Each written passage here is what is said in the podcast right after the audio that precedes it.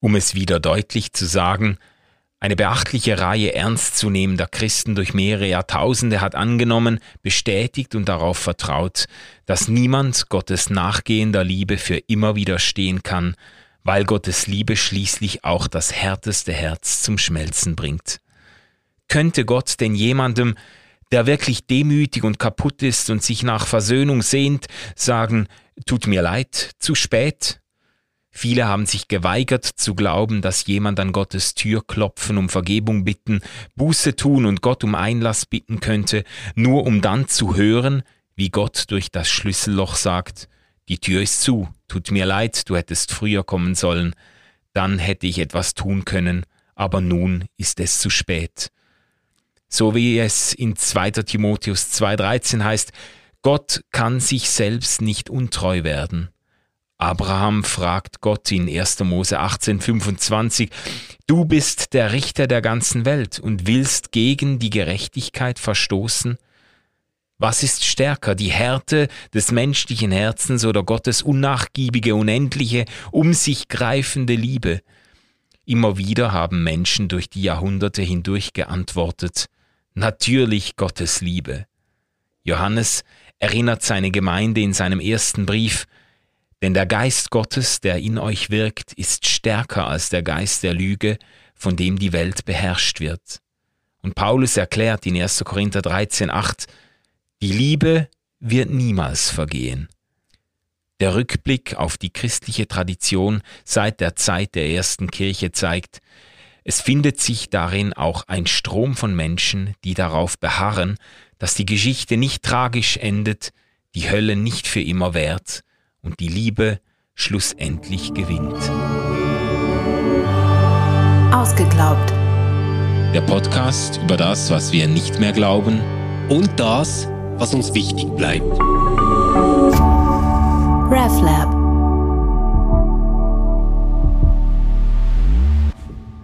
Herzlich willkommen bei Ausgeglaubt. Servus.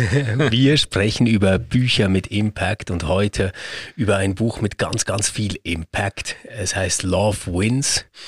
Ähm, ist von Rob Bell. Und Manu, ich weiß noch, ähm, da haben wir uns noch gar nicht lange gekannt. Da hast du mir gesagt, Rob Bell, das ist so einer deiner großen Helden, Stimmt. den ich unbedingt lesen soll. Stimmt, den habe ich dir empfohlen und du warst von ihm ganz angetan. Das hat mich dann selber noch überrascht. Ich weiß noch, dass ich das dann nicht gleich getan habe und dir dann irgendwie anderthalb Jahre später völlig begeistert von einem US-amerikanischen Autor erzählt habe, den du unbedingt mal lesen solltest. Stimmt, stimmt. Und du wusstest den Namen nicht mehr gerade genau, und, genau. und, hast dann so, ja, der, der ist ganz geil, der ist ganz toll und so. Und dann irgendwann sagst du Rob Bell und ich habe gesagt, ja, den, den habe ich dir doch schon, schon lange empfohlen.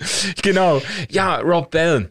Äh, da gäbe es viel zu sagen. Rob Bell ist wirklich so in den Nullerjahren zum absoluten Posterboy der evangelikalen Szene in den USA geworden. Das war richtig der Shooting Star. Auch ein bisschen die Zukunftshoffnung des Evangelikalismus in den USA. Da haben sich schon erste Verfallserscheinungen abgezeichnet, beziehungsweise erste Probleme mit der ähm, nachrückenden Generation. Die Jugendlichen haben sich nicht mehr so ganz begeistern lassen von diesen evangelikalen ähm, äh, Glaubensinhalten der Vergangenheit und Rob Bell war wirklich so ein Stern am Himmel für ganz viele, der hat, vielleicht muss man, muss man mit seiner Gemeindegründung anfangen, der hat kurz vor der Jahrtausendwende in Michigan eine Gemeinde gestartet. Die haben sich damals noch in einem Fitnesscenter getroffen und dann sind die umgezogen in eine ehemalige, ehemalige äh, Shopping Mall. Okay. Und ich habe ihn das also, war Mars Hill, oder was? Mars Hill Bible Church ja. ist nicht zu verwechseln mit Mars Hill Church von Mark Driscoll. Die Nein. heißen nämlich ich fast glaub, die gleich. Sind ganz, ganz anders, gell? Die sind anders, obwohl witzigerweise Mark Driscoll und Rob Bell anfangs quasi Teil derselben Bewegung waren. Das war so in den ganz an, in den Anfängen von Emerging Church, da haben die sich getroffen mit anderen und haben so experimentiert mit neuen Formen von Kirche und ihre Wege haben sich dann theologisch aber massiv auseinander dividiert. Manu, vielleicht kurz bevor wir über das Buch sprechen, weil ich Ja. habe den Begriff jetzt ein paar Mal aufgeschnappt, als ich mich vorbereitet habe auf unseren Podcast Emerging Church. Ähm, was ist das? Also ich habe ähm, in so, ja, wie soll ich jetzt sagen, so ein bisschen fundamentalistisch ev evangelikalen Blogs äh, zu Rob Bell gelesen, dass das eigentlich so ziemlich das Übelste ist, was es gibt. Ja, ja. Emerging Church. Was, was ist das? Das wurde dann natürlich ganz massiv auch abgeschossen. Es ist schwer zu fassen. Emerging Church ist eigentlich so ein bisschen Aufbruchsbewegung gewesen in den letzten 20, 25 Jahren. Das sind junge evangelikale Leiter in den USA gewesen, auch Leiterinnen, die irgendwo gemerkt haben, so wie es bisher lief, kann es nicht weitergehen. Die ganzen Megachurches, dieses evangelikale Milieu, man muss da irgendwie neu ansetzen, man muss das irgendwie aufsprengen versuchen. Es hat äh, Buchveröffentlichungen gegeben, auch vor 20 Jahren ungefähr. So Dan Kimball äh, hat ein Buch geschrieben, Emerging Church, eben da, da kommt auch der Name her. Ähm, äh, mit Vorschlägen, Gottesdienste und Gemeindekirche ganz neu zu denken, sehr Okay. viel mehr künstlerische Einflüsse aufzunehmen, sehr viel mehr Narrative ähm, zu bespielen, mh, dieses vielleicht auch dieses dogmatistische aufzubrechen, auch dieses dieses äh, ich sage jetzt mal von der Bühne herab predigen und Musik und so weiter. Die haben versucht irgendwo neue Möglichkeiten zu finden, die Leute zu involvieren, die Leute zu engagieren, die nicht nur die den Verstand der Leute zu aktivieren, sondern auch ihre Sinne anzusprechen und so. Das war so ein, ein richtig so ein bisschen ein wildes, junges Aufbruchsphänomen, das sich dann aber sehr schnell differenziert hat und mit der Zeit auch ein Stück weit aufgelöst hat.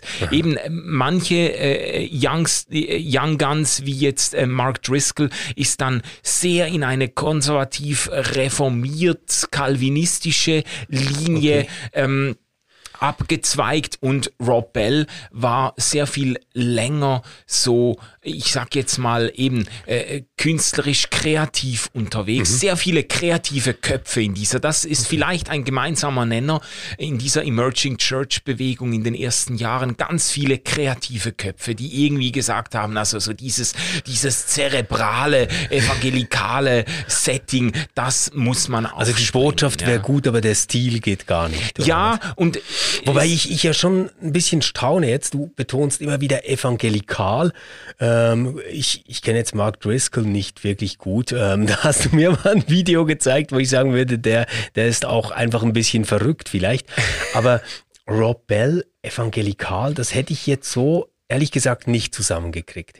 Ja, der hat natürlich auch seinen Weg gemacht. Also angefangen, würde ich jetzt mal sagen, angefangen hat er mit seiner Gemeinde, mit dieser Mars Hill Bible Church, wirklich noch ganz in evangelikalen Gewässern. Also die Art und Weise, wie man Gottesdienste gefeiert hat und so. Natürlich, er hat experimentiert mit Formen und so weiter, aber das war im evangelikalen Milieu. Also ich habe die Gemeinde auch besucht in einer USA-Reise vor irgendwie 15 Jahren oder so bin ich dahin. Äh, Die haben schon äh, ungewöhnliche Elemente eingebaut. Die haben zum Beispiel die Bühne war in der Mitte einer riesigen Halle, eine äh, irgendwie sechseckige Bühne und äh, Rob Bell und andere, die da gepredigt haben, sind in der Mitte auf dieser Bühne gestanden und haben dann die Leute rundherum quasi bespielt, also in alle Richtungen gepredigt, sind da rumgelaufen, haben, haben immer mal wieder die Leute involviert und so weiter,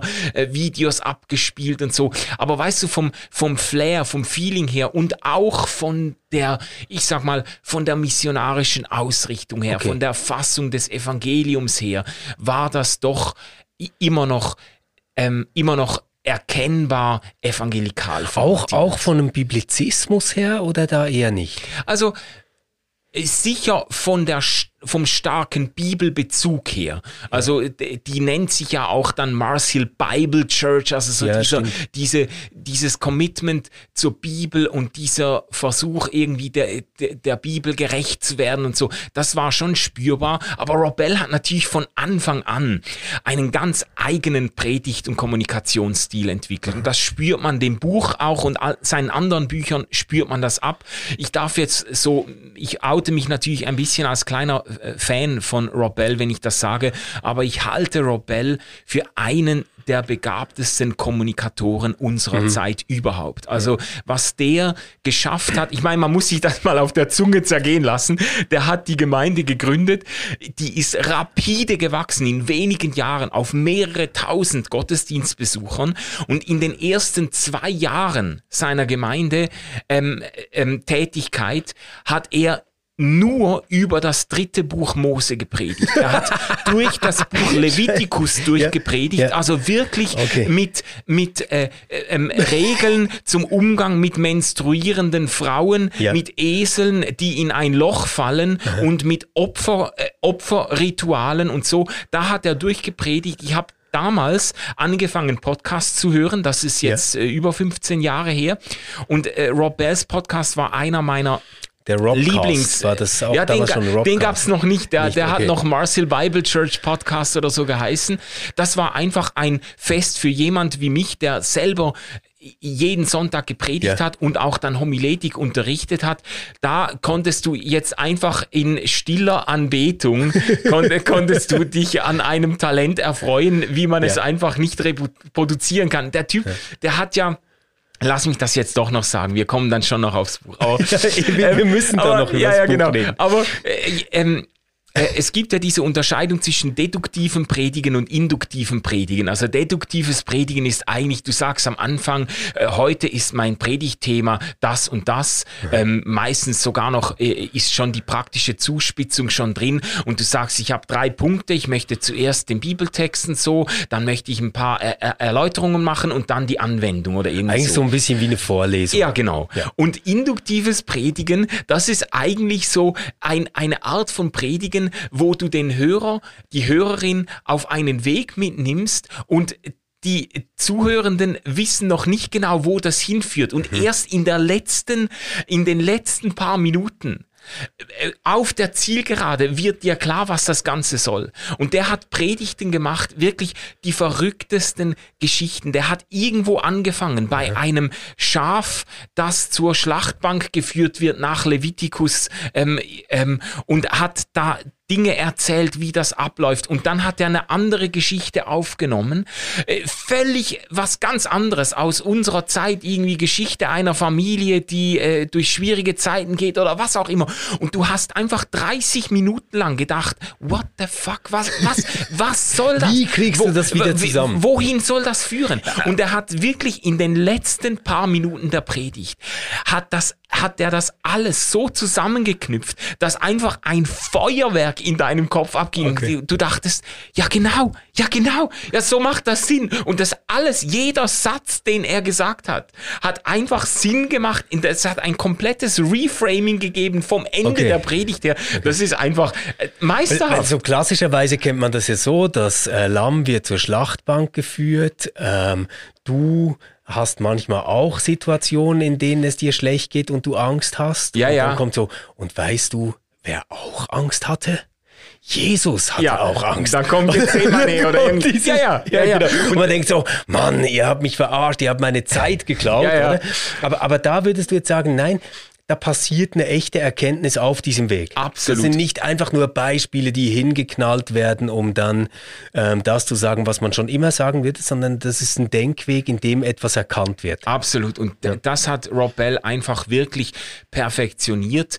Das hat auch wirklich auf der ganzen Welt Hunderttausende von Leuten in den Bann gezogen. Also die Ge Gemeinde ist auf 6000 Besucher gewachsen. Die haben Hunderttausende von Podcast-Downloads gehabt jeden Monat und ein riesen Following, weil die, der hat ja auch dann Videos gemacht, diese Numa-Videos. Numa-Videos, genau. Die sind Millionenmal sind die angeschaut worden, einfach weil diese Art, dieses, es war komplett unpredictable, völlig unvorhersehbar. Du wusstest nie, wohin nimmt er dich jetzt mit? Ja. Und am Schluss ist es aufgegangen. Es, es ist einfach, äh, das, ich finde, das kann man sogar anerkennen, wenn man theologisch mit Rob Bell überhaupt nicht auf derselben äh, Wellenlänge funkt, muss man sagen, die Art, wie er kommuniziert, hat etwas unglaublich Frisches gehabt. Und die Leute haben gedacht, das ist jetzt vielleicht die, so muss man es machen, so kann es vielleicht gehen, so können wir die neue Generation nochmal gewinnen für Kirche und für Glaube und für Jesus. Irgendwo äh, hat man das Gefühl gehabt, der hat jetzt so ein bisschen den, das, das, die Zauberformel vielleicht für die evangelikale Kirche der Zukunft. Ja. und umso umso steiler und härter war natürlich den, der Fall dann. äh, Was hat er gemacht? Hat Eben, er, hat er, er hat- Frauen missbraucht? er hat hat, äh, ist schlimmer. Er hat das Buch geschrieben, über das wir heute sprechen. Ah. Nein, ich wusste das natürlich, aber es ist ähm, trotzdem äh, für, für mich immer noch erstaunlich. Ähm, ich habe das Buch als Hörbuch wirklich schon ein paar Mal gehört, ähm, auf, auf Englisch. Ähm, und ich, ich kann mir immer noch nicht ganz erklären, was so schwierig dran war an diesem Buch. Aber ähm, vielleicht ganz kurz, so, sollten wir mal einführen, wann wurde das Buch geschrieben, worum geht es eigentlich bei dem Buch? Und da musst du vielleicht ein bisschen weiterhelfen und mal sagen, was war jetzt dieses weltumstürzend Neue, was Rob Bell Ja. da gedacht hat? Also das Buch ist, wenn es mir recht ist, 2011 erschienen und äh, trägt den Titel Love Wins, also Liebe gewinnt, Liebe siegt. A book about heaven, hell and the fate of every person who ever lived. lived. Also die, die, ein Buch über, äh, ich weiß nicht genau, wie der deutsche Untertitel ist, aber über Himmel, Hölle und das Schicksal jeder Person, die je gelebt hat. Also äh, ein einigermaßen steiler Anspruch äh, hinter einem Buch. Und er hat eigentlich eigentlich einfach dieses gängige evangelikale Rezept von es gibt ein Leben auf dieser Erde. Gott sucht unsere Gemeinschaft. Jesus ist für uns gestorben. Wer das annimmt, wird die Ewigkeit im Himmel verbringen. Wer das ablehnt, wird die Ewigkeit in der Hölle unter bewusster Strafe verbringen. Und Rob Bell hat in dem Buch einfach dieses Formular in Frage gestellt. Und äh, es ist wirklich so, wenn ich sage in Frage gestellt, dann ist es wirklich so, er stellt eigentlich viel mehr Fragen, als er Antworten gibt in dem Buch. Also er, er, er zeigt eigentlich auf, an wie vielen Stellen dieses evangelikale Glaubensformular irgendwo nicht aufgeht, wo das zu Absurditäten führt, wo das zu auch zu offensichtlich ungerechten und inakzeptablen Konsequenzen führt, wo man sagen muss, das kann doch einfach nicht, also wenn man halbwegs an der Güte Gottes festhält, dann das kann doch so nicht sein. Und er stellt eigentlich ganz geschickt auch immer in Bezug natürlich auf biblische äh, Texte, da ist er da ist er dann schon sehr evangelikal auch noch ähm, äh, zeigt er, wie man das auch anders lesen könnte und empfiehlt den Lesenden quasi eine alternative Auffassung an. Also mir ist ja aufgefallen, dass er einfach ähm, sehr oft einen großen äh, Deutungsraum von Begriffen und Konzepten zeigt. Also zum Beispiel, wenn er über Ewigkeit spricht, dann versucht er zu zeigen, schau mal, Ewigkeit kann zum Beispiel das heißen oder es kann das heißen Ja. oder es kann damit gemeint sein, ähm, dass, dass etwas eine ganz tiefe Erfahrung ist etc. Und nimmt er ja immer Bibeltexte, an denen er zeigen will, da wäre das jetzt eine gute Übersetzung, da ist doch das gemeint damit Ja, und so. ja. Und, und versucht so ein bisschen gegen diese Selbstverständlichkeit, die man, ja, du hast es ähm, vorhin ins Spiel gebracht, ja, etwa so zusammenfassen könnte. Es gibt Himmel und Hölle. Gott möchte, dass du in den Himmel kommst. Deswegen musst du anerkennen, dass Jesus sein Sohn ist und für deine Sünden am Kreuz bezahlt hast. Wenn du das nicht tust, dann wirst du für immer in der Hölle schmoren. Ja, Also gegen diese ähm, Selbstverständlichkeit, die es offensichtlich äh, noch in vielen Kirchen und Communities und so gab, ähm, schreibt er an. Ja. Er schreibt ja wahnsinnig geschickt an dagegen und entwickelt ja dabei ein ganz neues Gottesbild. Das hat ja eingeschlagen, das kann man sich ja fast nicht vorstellen für ein Theologiebuch.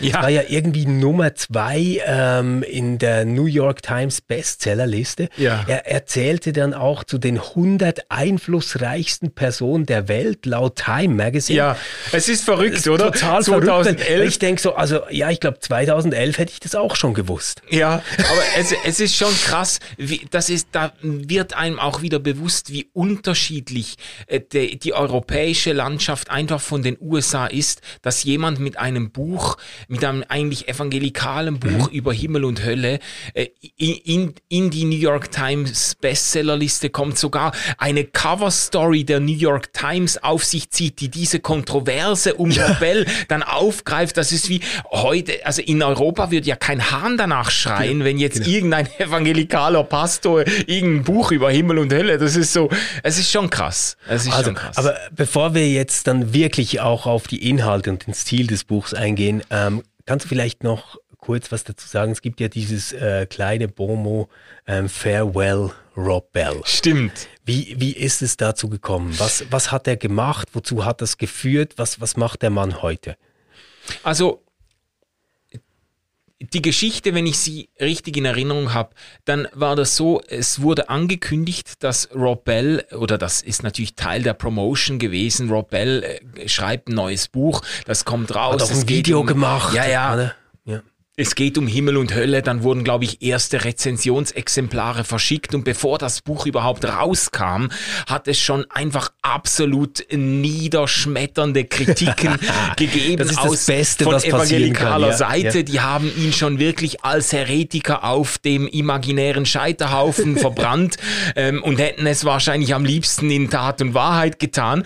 Und äh, John Piper, ein, einer der äh, prominentesten Vertreter dieses Neokalvinismus in den, in den USA, eine sehr konservative, deterministische Richtung des Evangelikalismus, der, der hat eben dann einen Tweet abgesetzt, als das Buch rauskam, Farewell Rob Bell. Also nur so viel quasi, tschüss Rob Bell. Mit dem Buch hat er sich definitiv in seiner Wahrnehmung und in der Wahrnehmung ganz vieler evangelikaler Leiter, hat er sich außerhalb des rechten Glaubens gestellt und eigentlich seinen Abschied aus dem Christentum gegeben. So wurde er auch behandelt, muss man man sagen, der er hat wirklich einen, äh, äh, einen richtigen medialen Shitstorm erlebt.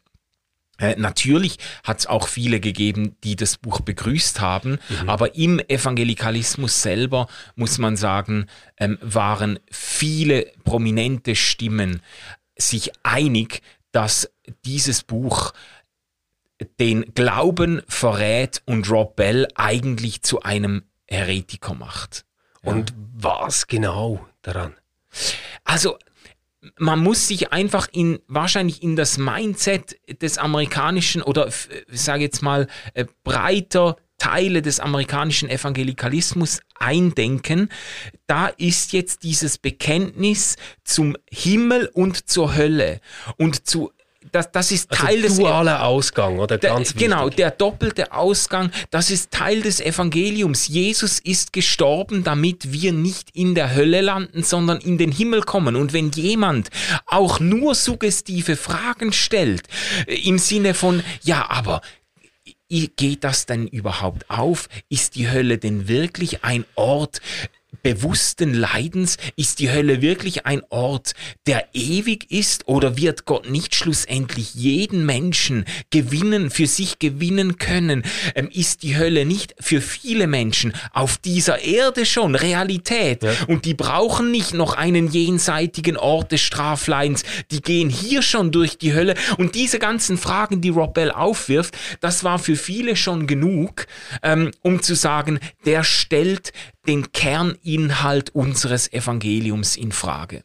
Und das okay. Witzige ist ja ein bisschen, Rob Bell hat das Buch eigentlich ja auch geschrieben, oder man kann das Buch verstehen als ein Statement ähm, dafür, dass auch Menschen, die die Hoffnung haben, dass Gott mit jedem Menschen dieser Welt zum Ziel kommen wird und dass Gott schlussendlich jeden Menschen für sich gewinnen wird. Äh, Rob Bell will dafür plädieren, dass man diese Menschen auch respektiert als Christen und sie nicht einfach abschießt. Und jetzt ist mit ihm genau das passiert, oder er hat ein Buch geschrieben ja. darüber und genau das ist ihm passiert, dass man ihn ähm, äh, abgeschossen hat und sich einig war mit mit, mit solchen universalistischen Neigungen äh, muss man ihn aus dem Nest verstoßen. Ja. Okay, weil das ist jetzt etwas, was man, glaube ich, ohne diesen Hintergrund, ähm, den du jetzt da aufgeführt hast, fast nicht verstehen könnte. Weil jetzt so für mich als Hörer oder Leser dieses Buchs war so ein Eindruck, ah krass, da arbeitet sich jemand wirklich ähm, so richtig intensiv an Bibeltexten ab. Ja. Und ähm, ich, ich würde jetzt mal sagen, ähm, statt dass wir jetzt irgendwie Kapitel für Kapitel durchgehen, das mhm. finde ich macht jetzt bei diesem Buch echt nicht so viel Sinn. Ja. Weil das ja eigentlich immer wieder Anekdoten und Fragekaskaden sind, die aneinandergereiht ja. werden, die jetzt nicht ähm, einem Aufbau folgen wie einem Buch, das irgendwie Thesen in Kapiteln äh, erörtert oder ja, sowas. Ja, genau. Ähm, aber, aber ich glaube, man, man könnte sagen, es gibt so drei verschiedene Hauptthesen, mhm. die, die da vorkommen. Ja. Und diese erste These wäre, ähm, hey, wir haben mit dieser Jesus-Geschichte was gemacht, was in der Jesus-Geschichte gar nicht drinsteht. Mhm. Wir haben sie nämlich ähm, von der Hoffnung her komplett auf ein Jenseits äh, ja. transferiert. Also es geht immer darum, dass wir von hier an einen anderen Ort kommen. Mhm.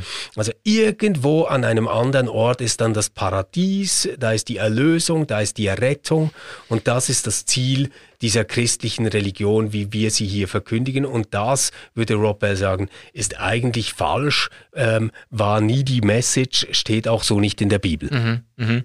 Stimmt, das ist eine, ein starker Zug des Buches, eigentlich so zu einem, zu einem christlichen Leben im Diesseits zu rufen und genau. sagen, Himmel und Hölle, das sind Realitäten, dieser Welt schon und ein Christentum oder ein Glaubensverständnis, das nur abhebt auf das, was dann nach der Todesgrenze auf uns wartet, ist eigentlich eine entleerte Form des Glaubens. Genau. Und, und die zweite, ähm, also dieser zweite starke Zug wäre dann, ähm, ja, so wie eine Motivation zu sagen, hey, und weil das so ist, also weil es nicht um irgendeinen ganz anderen Ort in einer ganz anderen Zeit geht, ähm, bist du selbst ein Mitspieler ähm, wenn es um den Himmel geht, der auf die Erde kommen mhm. soll.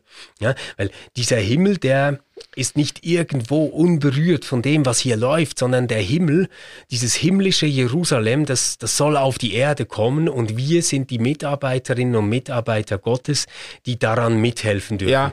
Also es hat dann auch eine wirkliche Handlungsebene, eine Motivation ähm, dafür, was zu tun. Äh, es hat natürlich auch polemische Spitzen dann drin, wenn, wenn Rob Bell sagt, ist doch verrückt, dass gerade die Leute, die sich am meisten ähm, für eine jenseitige Hölle interessieren, sich meistens nicht so sehr um die Höllen im Diesseits kümmern mhm. und umgekehrt. Ja. Also die, die in den Favelas helfen und äh, Trinkwasser bringen, die höre ich wenig sprechen über die Hölle im Jenseits. Mhm. Äh, ja. Und diejenigen, die über die Hölle im Jenseits sprechen, die sehe ich selten Wasser bringen in die Favelas. Also ja, ja. Jetzt so ein bisschen. Ja flapsig, ja. Es hat so diese, auch ein Stück weit eine sozialpolitische Spitze oder Konsequenz, mhm. das Ganze. Oder zumindest eine individuell soziale, äh, ähm, ähm, wie sagt man, diakonische oder wie auch immer tatkräftige äh, ähm, Spitze, er will Leute dazu bewegen. Eigentlich kann man das vergleichen mit diesem Gleichnis vom, vom äh, ähm, reichen Mann und dem armen Lazarus. Da geht's ja auch um äh, den Hi Himmel und die Hölle. Aber letztlich erzählt Jesus dieses Gleichnis, um die Zuhörenden zu ermutigen und zu sagen, jetzt ist die Zeit, Barmherzigkeit zu genau, üben, weil genau. dieser reiche Mann ja dann irgendwo äh, im, im Hades landet und äh, darum bittet, ja, ich möchte gerne nochmal zurück, um wenigstens meinen Nächsten äh, eine Warnung zu geben und zu sagen, passt auf, was ihr in dem Leben macht, oder? Mhm. Ähm, äh, es kommt auf dieses Leben an. Und, und ich glaube auch da, da kann man jetzt wieder, das ist ein wunderbares Beispiel, das du jetzt bringst, weil ähm, da kann man auch sehen, wie Rob Bell mit diesen Bibeltexten arbeitet. Mhm. Oder also er, er nimmt einen Text, von dem alle denken, die irgendwie je in der Sonntagsschule waren, den Text kenne ich, den verstehe ich. Nämlich die Geschichte vom reichen Jüngling der kommt ja zu Jesus und sagt, hey Herr, was muss ich tun, um ewiges Leben zu haben? Ja. Und ähm, also was, was muss ich Gutes tun? Mhm. Und, und äh, Jesus ist ja dann, äh, und, und Rob Bell sagt dann, jetzt hätte doch Jesus die mega Chance zu sagen, ja, es ist ganz einfach. Erstmal glaube dran, dass nicht deine guten Werke dich retten werden, sondern nur deine Beziehung zu mir. Ja, ja, ja und dann folge mir nach ähm, bis in das Letzte ähm, und dann wirst du ins Paradies kommen. Mhm. Und, und genau das tut ja Jesus nicht, sondern Jesus sagt, was gut, es gibt doch eigentlich nur einen, der gut ist, ähm, halte die Gebote. Ja. Also gefragt wird, welche Gebote, nennt Jesus nicht mal die zehn Gebote und davon nicht mal die ersten vier, die irgendwie was mit Gott und Glaube und, mhm. und irgendwas zu tun haben, sondern er nennt so fünf praktische Handlungsanweisungen ähm, mhm. aus den zehn Geboten, die, die dann kommen. Und jetzt dreht, dreht Rob Bell das weiter und sagt, schau mal, das ist doch wie bei der Geschichte mit dem Lazarus, weil die Pointe in der Lazarus-Geschichte ist ja, dass der reiche Mann, der jetzt in der Hölle ist, also in diesem Jenseits ist, der bittet doch darum, dass er zurückkehren kann, um wenigstens seine Familie zu warnen, mhm. da, damit die nicht auch in die Hölle kommen. Ja. Und dann sagt er doch, naja, also sie hatten ja Moses und die Propheten und haben ihnen nicht geglaubt, dann wird es auch nichts helfen, wenn wir dich zurückschicken. Und die Pointe letztendlich dahinter ist doch, dass Rob Bell sagt, schau mal, es geht doch hier nicht um irgendeinen supranaturalen Glauben, wo du irgendwie dein Leben irgendjemandem übergeben musst oder sowas, sondern es geht darum, dass du dich an das hältst, was in der Torah steht. Mhm. Das ist doch das, was Jesus damit gemeint hat. Das gibt ein ewiges Leben. Ein ja. Leben nämlich, das vorbereitet ist für die Zeit, die kommen wird. Ja. Dieses neue Äon, das anbrechen soll. Ja. Ein, ein, ein Zeitalter der Gerechtigkeit und, und der Liebe Gottes, die unter den Menschen gelebt wird, etc. Ja, ja genau. Darum ja, kann er das auch äh, zusammenfassen in diesem Genau, und deswegen bringt er dann diese beiden Geschichten auch so zusammen und du merkst, das legt sich wie gegenseitig aus. Mhm. Ja, ja, Das fand ich ein starkes Beispiel. Vielleicht noch die, die dritte These, genau. die, die Rob Bell äh, bringt. Da würde ich sagen, ähm, die kann man vielleicht so zusammenfassen. Auch dort, wo unser Hoffen und unser Versuchen an eine Grenze kommt, dürfen wir im Glauben weiter hoffen, dass Gott einen noch größeren Möglichkeitsspielraum hat, mhm. dass er nie einen Menschen aufgeben muss und dass am Schluss seine Liebe jeden Menschen gewinnen kann. Mhm.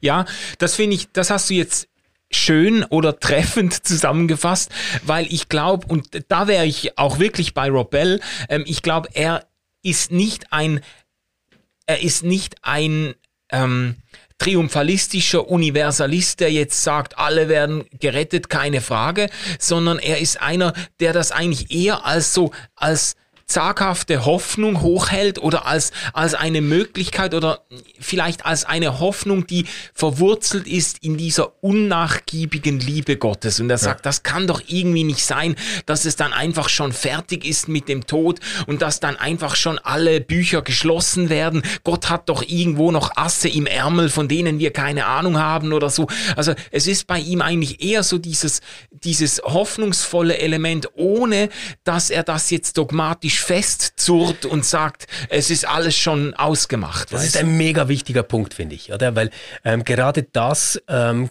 können ihm ja Kritiker immer wieder vorwerfen, dass das dogmatisch einfach nicht aufgeht. Mhm. Und jetzt hatten wir vorhin gerade gesagt, naja, der Himmel, das ist kein Ort irgendwo an einem anderen Ort, sondern das ist Gottes Plan für die Welt, ja. dass das hier himmlisch ja. wird, äh, sagt, sagt Rob Bell, sagt, das ist die Jesusbotschaft.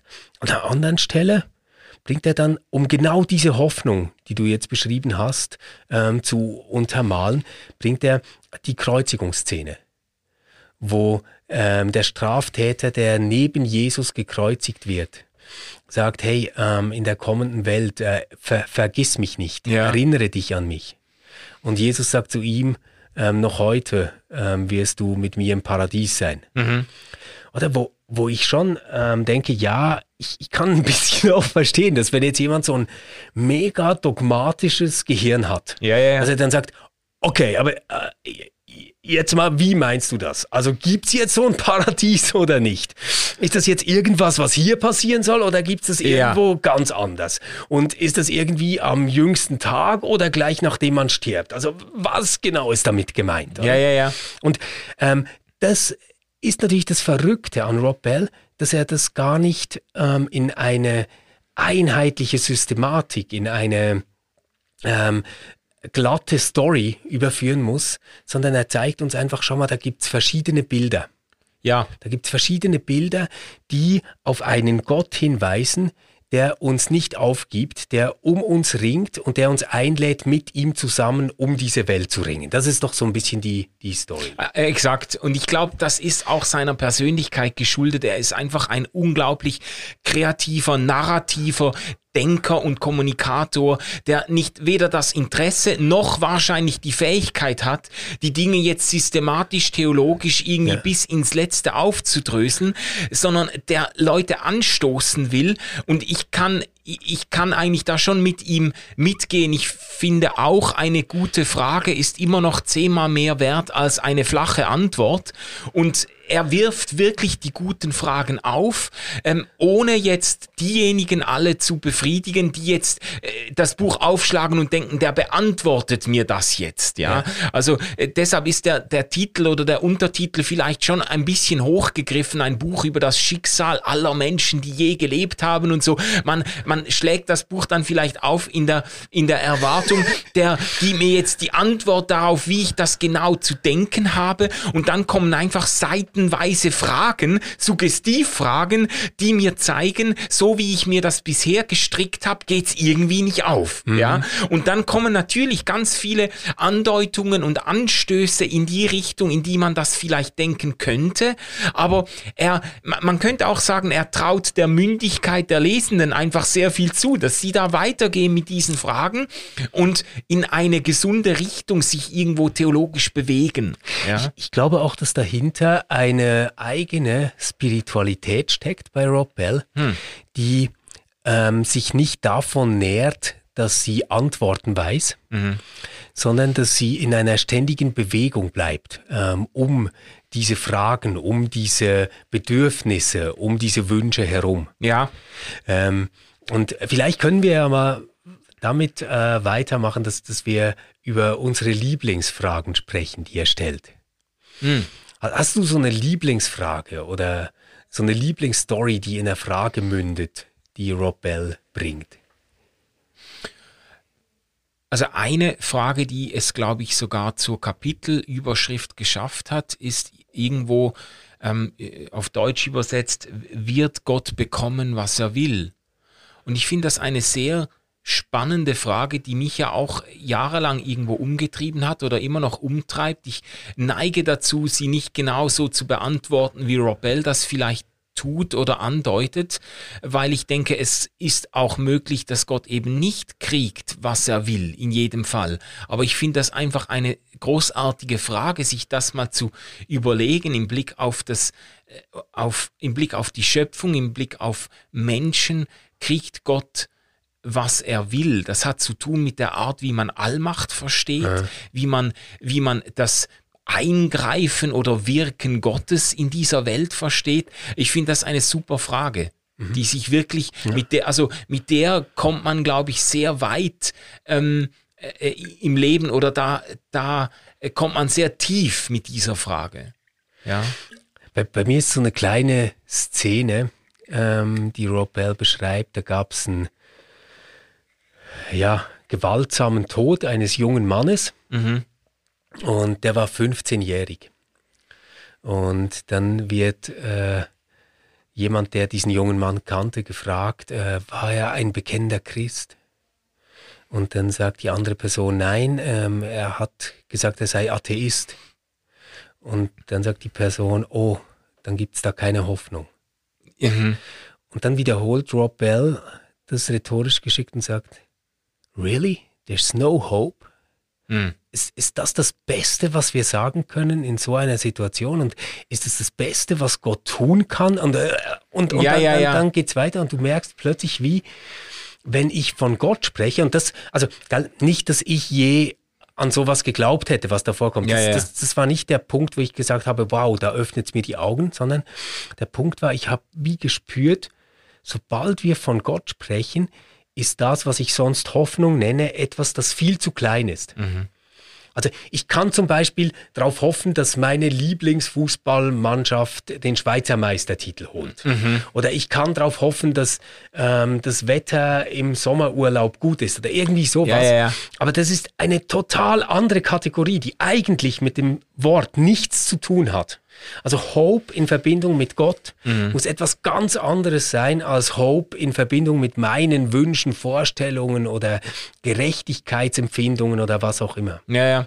Und ähm, na natürlich ist dieses Beispiel jetzt wirklich schon fast ähm, verzerrend, oder? Es ist so absurd zu sagen, there's no hope ähm, in, in so einer Situation. Das ist ja klar. Ja, aber, es spiegelt natürlich Aber schon. es spiegelt letztendlich dann doch auch die eigene Kleingeistigkeit, ja, das meine ich. Ja, und es, es spiegelt halt traurigerweise schon, was man in äh, vor allem US-evangelikalen Kreisen ähm, auf weiten Strecken bereit ist zu glauben. Also Mhm. da ist dann jede Hoffnung weg. Er hat doch ein anderes Beispiel am Anfang des Buches, wo er, äh, vielleicht kannst du mir da helfen, den Kontext kenne ich jetzt nicht mehr genau, aber es geht irgendwie um ein Bild von Gandhi, das auf, au, ausgestellt wird in einer Mhm. Ja, Ausstellung genau. oder so. Also sie haben in der Kirche haben die eine Ausstellung gemacht und es ging um Friedensarbeit. ah ja, Und ähm, eine Künstlerin hat ein Bild äh, gehabt, äh, wo Gandhi drauf war. ja.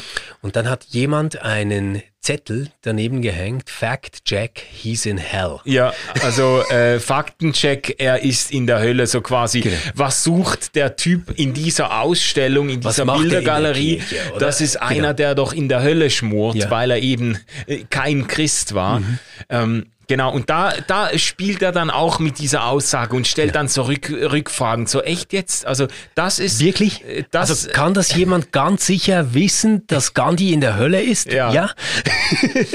Und was ich spannend finde jetzt an dem Punkt, vielleicht können wir, können wir da noch ein bisschen verweilen, weil viele Anekdoten, die er erzählt und Geschichten, die er dann auch hinterfragt, haben ganz zentral zu tun mit dem Gottesbild eigentlich. Ja, mit, genau. Mit unserer Vorstellung von Gott. Und es äh, auf der Rücksa auf dem äh, Rückumschlag äh, des Buches, da ist auch so ein, ich kann es jetzt nicht auswendig zitieren, aber eigentlich, was er da bringt, ist in einem Comic oder in einem, einem Cartoon mal so festgehalten worden, Jesus steht an der Tür und klopft an und sagt, mach mir auf. Und der andere sagt, ja, warum denn? Damit ich dich retten kann. Und der andere fragt, ja, wovor denn?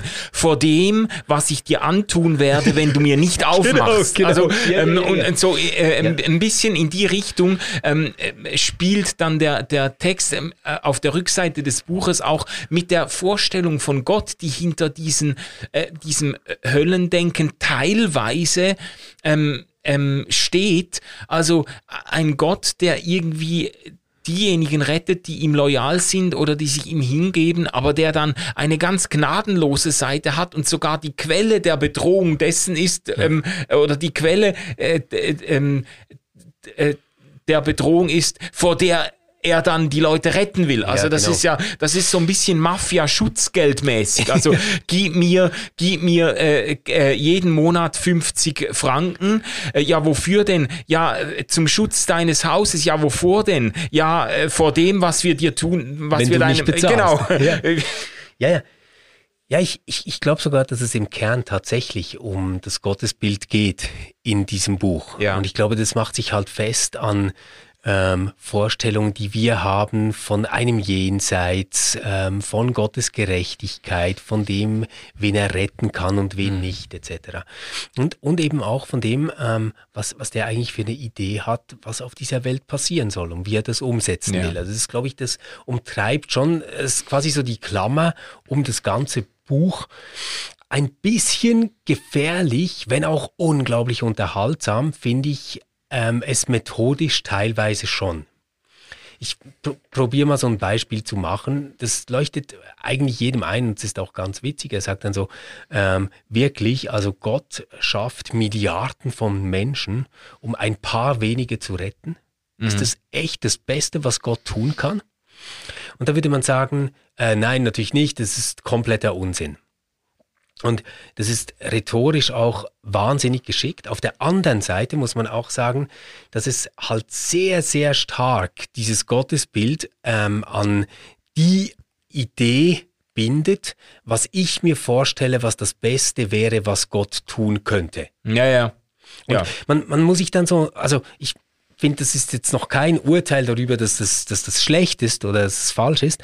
Aber ich glaube, das geht halt nur, wenn du damit nicht wieder auf eine neue inhaltliche Bestimmung abzielst, sondern, und so lese ich halt Rob Bell da am ehesten, eigentlich wie sagst, gib doch einfach zu, dass du es nicht genau wissen kannst. Gib doch zu, dass das Bild, das du von Gott hast, zu klein ist mhm. und dass wir ein viel größeres Bild brauchen, das wir vielleicht noch gar nicht haben ja. Und dass wir jetzt auch gar nicht irgendwie einrahmen müssen, sondern nur mal uns darauf einlassen müssen, dass da mehr ist, mhm. dass da ähm, etwas viel Größeres ist als das, was wir in unseren kleingeistigen Vorstellungen uns da gerade zusammenzimmern. Ja, ja.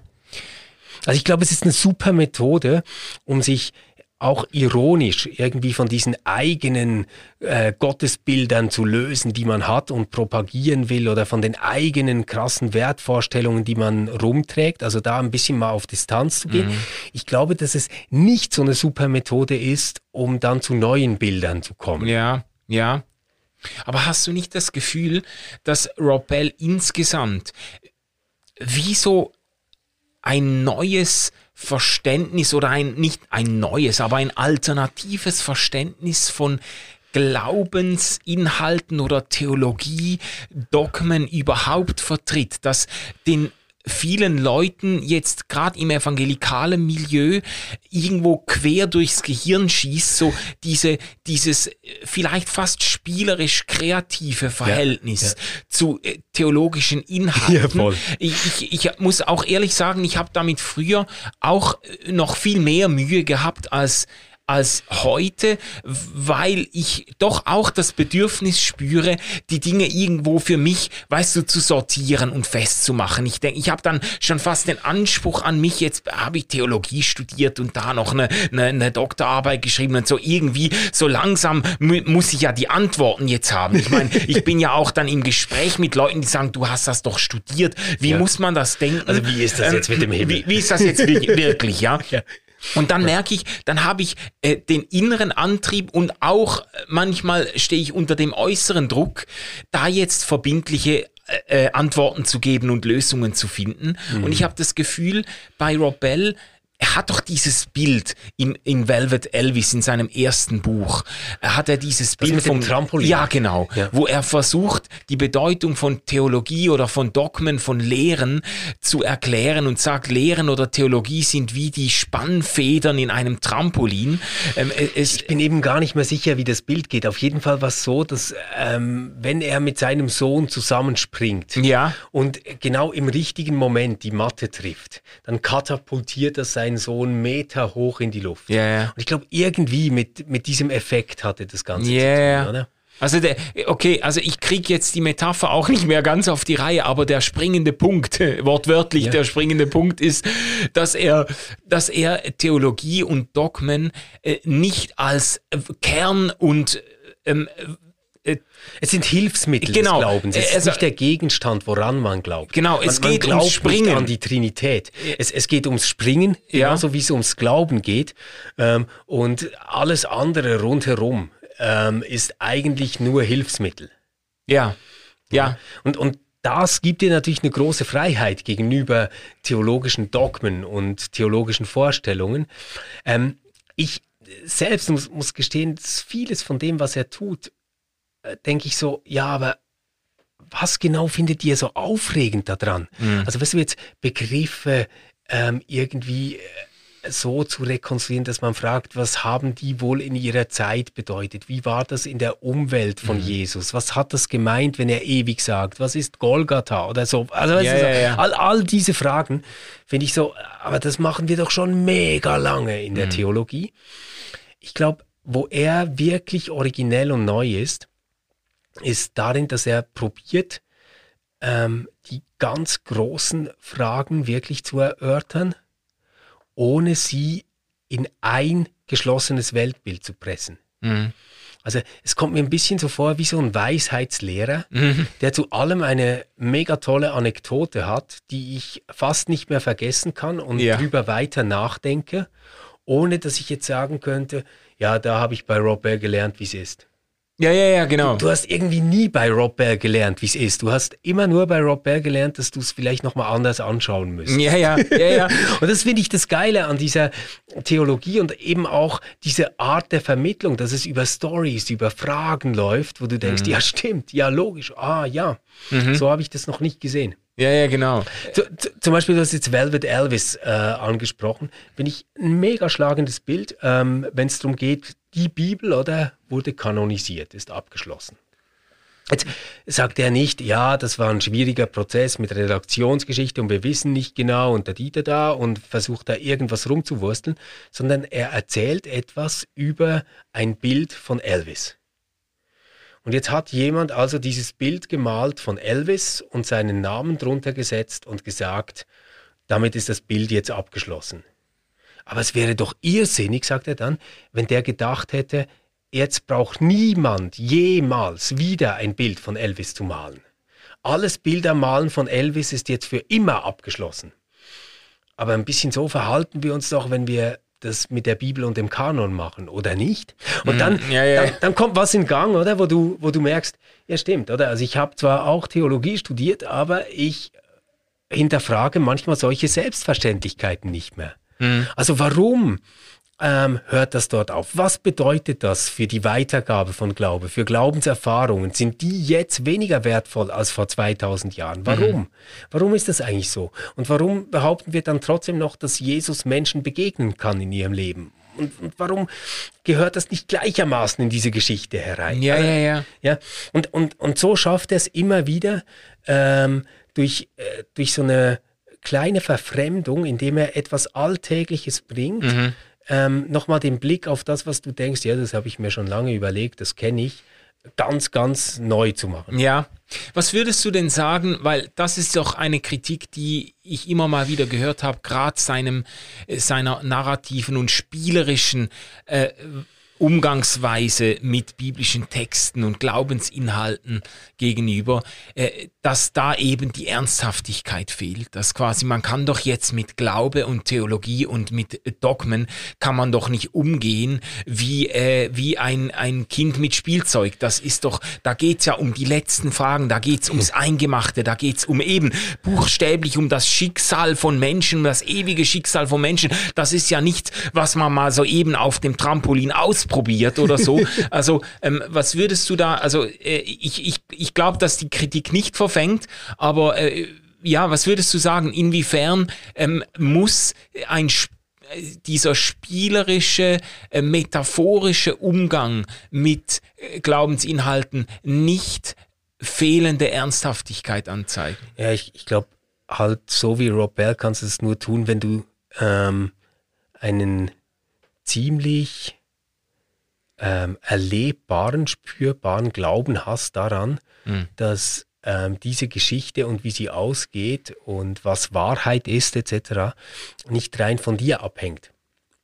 Also ähm, wenn du daran glaubst, dass es einen Gott gibt, ähm, der sich um jeden einzelnen Menschen kümmert, mhm. der ähm, wirklich versucht, in diesem Leben oder in seinen vielleicht noch viel weiteren Möglichkeiten, jedem Menschen gerecht zu werden. Ja.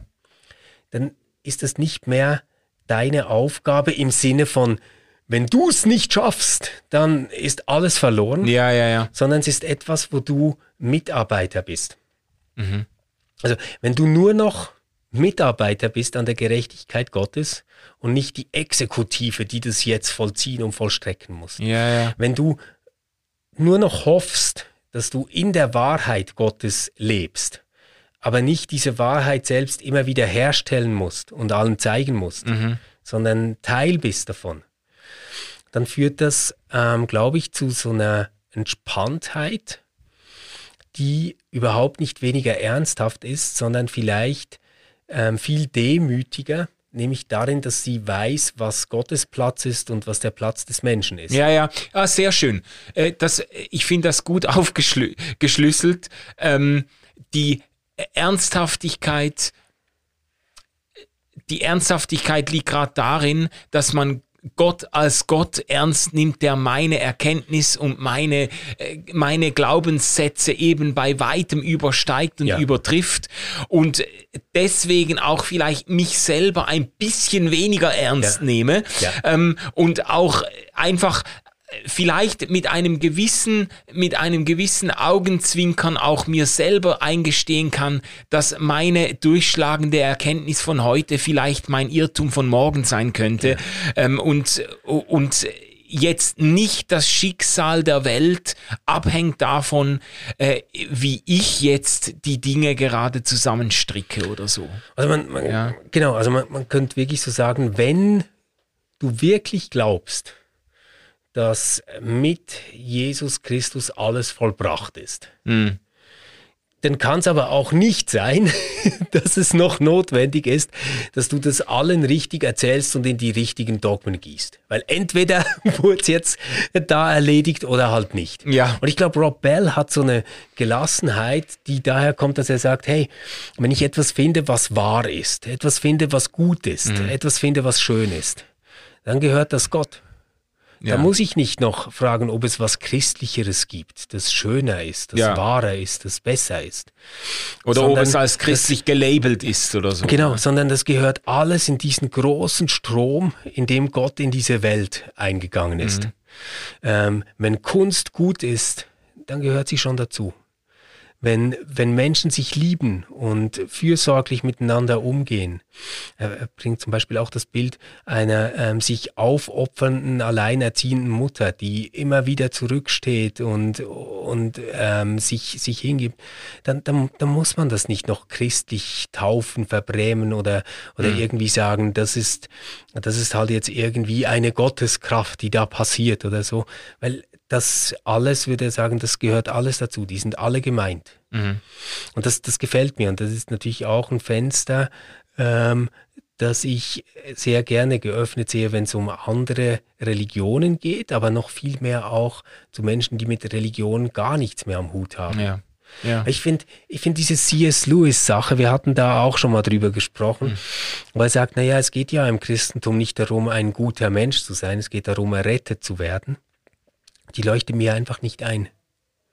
Ähm, das das kriege ich überhaupt nicht zusammen. Ich glaube, dass, der, dass die Tatsache, dass wir Menschen erwählt und errettet sind, sich immer auch darin zeigt, dass ähm, wir fähig sind, uns lieb zu haben und in schwierigen Situationen uns zu vergeben und ähm, uns selbst nicht einfach irgendwie instrumentalisieren und manipulieren, sondern gemeinsam auf einem Weg sind, von dem ich glaube, dass er irgendwie diese Welt himmlisch macht. Ja, ja. Die Alternative ist falsch. Ja. Die Alternative zwischen ein Glaube, der sich um das Schicksal im Jenseits kümmert und fixiert ist auf die Errettung vor Höllenqualen. Äh, also gut, das ist sowieso ein Zerrbild. Also das, äh, aber äh, und und dem Anliegen irgendwo in dieser Welt äh, einen einen positiven Unterschied zu machen. So. Ja. Manu, für wen ist dieses Buch? Wem würdest Also- du es empfehlen? ich, ich würde das Buch allen wirklich wärmstens empfehlen, die gerade mit einem vielleicht sehr klassisch evangelikalen Glaubensverständnis aufgewachsen sind und richtig Lust haben oder auch merken, dass es jetzt an der Zeit ist, einmal ein paar Glaubenssätze hin, hinterfragen zu lassen, sich ein bisschen in einem äh, positiven Sinne erschüttern zu lassen und neu inspirieren zu lassen, Dinge anders zu denken. Gerade für Leute, die jetzt nicht auf äh, in 200 Seiten die Antworten auf all diese Fragen präsentiert gekriegt wollen, sondern Leute, die Fragen mitbekommen wollen, mit denen sie unterwegs sein können. Äh, ich kann das nur sehr herzlich empfehlen und auch für Leute, die, die mal, die mal live erleben wollen, wie, wie, wie man wie man über Glaube, über Glaubensinhalte in einer Art und Weise spricht, wie man die kommuniziert, dass es einfach frisch ist und Lust macht zu lesen. Ähm, herzliche Empfehlung. Ich, ich würde es gerne allen empfehlen, die wie ich ähm, so klassische deutsche Theologie mögen. Weißt mhm. du, so dieses historisch-kritische, dieses sozialgeschichtliche, ja, ja, ja. diese ähm, Methoden Bibelwissenschaften und, und sowas. Ähm, und sich dann überlegen, wie könnte ich das, was ich dabei lerne, durch diese Methoden, das, was ich dabei eingesehen habe, äh, annähernd so interessant erzählen, wie Rob Bell seine Einsichten erzählt. Mhm. Ja. Manu, vielleicht noch etwas zum, zum Schluss, weil ich schon merke, dass das beschäftigt mich langsam immer wie mehr. Wir können das auch gerne dann in der nächsten Folge mhm. mal besprechen. Kleine Problemanzeige, mir fällt schon auf, wir haben wieder einen Mega-Bestseller und es hat wieder ähm, nichts mit dem zu tun, was wir jetzt so klassisch Theologie nennen würden. Es ist kein Theologe, der äh, das Buch geschrieben hat. Rob Bell ist kein Theologe. Nicht im engeren Sinne, nein. nein. Also wirklich nicht, oder? Also da äh, bei, bei uns bekäme der vielleicht einen knappen Bachelor, ähm, wenn er viel Glück hat. aber wahrscheinlich nicht. Nein, jetzt, also es ist gar nicht despektierlich gemeint. Ich finde ihn ja großartig, aber ich meine nur akademisch gesehen ja, ja. Ähm, ist das nicht der Werdegang eines Theologen, der nee. da passiert ist. Äh, und ähm, wir hatten äh, mit äh, dem, wie, wie hieß er schon wieder, Eldridge. John Eldridge, ja. Auch so ein Mega-Bestseller, auch kein Theologe. Mhm. Wir hatten Lewis, auch kein Theologe. William Paul Young ist auch kein William Theologe. William Paul Young, auch kein Theologe. Also es ist irgendwie schon crazy, da zu, zu sehen, hey, die großen Weichen, die gestellt wurden, die große Aufmerksamkeit, die erreicht wurde in den vergangenen Jahrzehnten, theologischerseits, hat nichts mit Theologinnen und Theologen zu tun. Mhm. Ja, das ist eine, finde ich, ernüchternde Beobachtung, die, glaube ich, ganz viel mit der Art des, des wissenschaftlichen Diskurses auch zu tun hat. Man könnte auch sagen, äh, es gibt letztlich, wenn man das jetzt von den, von den äh, biblisch-jüdischen Grundlagen her anschaut, gibt es viel Grund, äh, Theologen und Theologinnen als eigentlich als Schar derer zu verstehen, die am Lagerfeuer die besten Geschichten erzählen. Das ist aber offensichtlich nicht Nein, der Das ist überhaupt nicht ja. der Fall, oder? Äh, ein bisschen sind wir vielleicht ähm, eher die Hyänen, die alles kritisch beäugen, was andere tun, aber selbst eigentlich schon auch spüren, dass wir nicht mehr so relevant sind, ja. nicht mehr so gefragt sind. Und deshalb, glaube ich, ist eben Rob Bell äh, schon alleine dafür eine gute Inspiration und Ermutigung, um mal zu sehen, wie jemand kommuniziert, der sein Buch an mehrere Millionen Leute verkauft hat. Ja, genau, ganz ja. genau. Genau. Ja, toll, dass ihr bis hierhin dran geblieben seid. Ja, nächste Nächste Woche, Woche geht es weiter mit einem Geheimnis. Mit einem Geheimnis, genau, genau. Wir sprechen über The Secret. Von äh, Rhoda Byrne heißt sie ein Wahnsinnserfolg und da werdet ihr dann mal sehen, wie schwer oder leicht wir uns damit tun. Es ist ein kleines Bändchen, aber ich glaube, es wird uns viel zu denken ja, geben. Ja, es hat's in sich, genau, ihr Lieben. Hey, bis dann. Tschüss. Tschüss.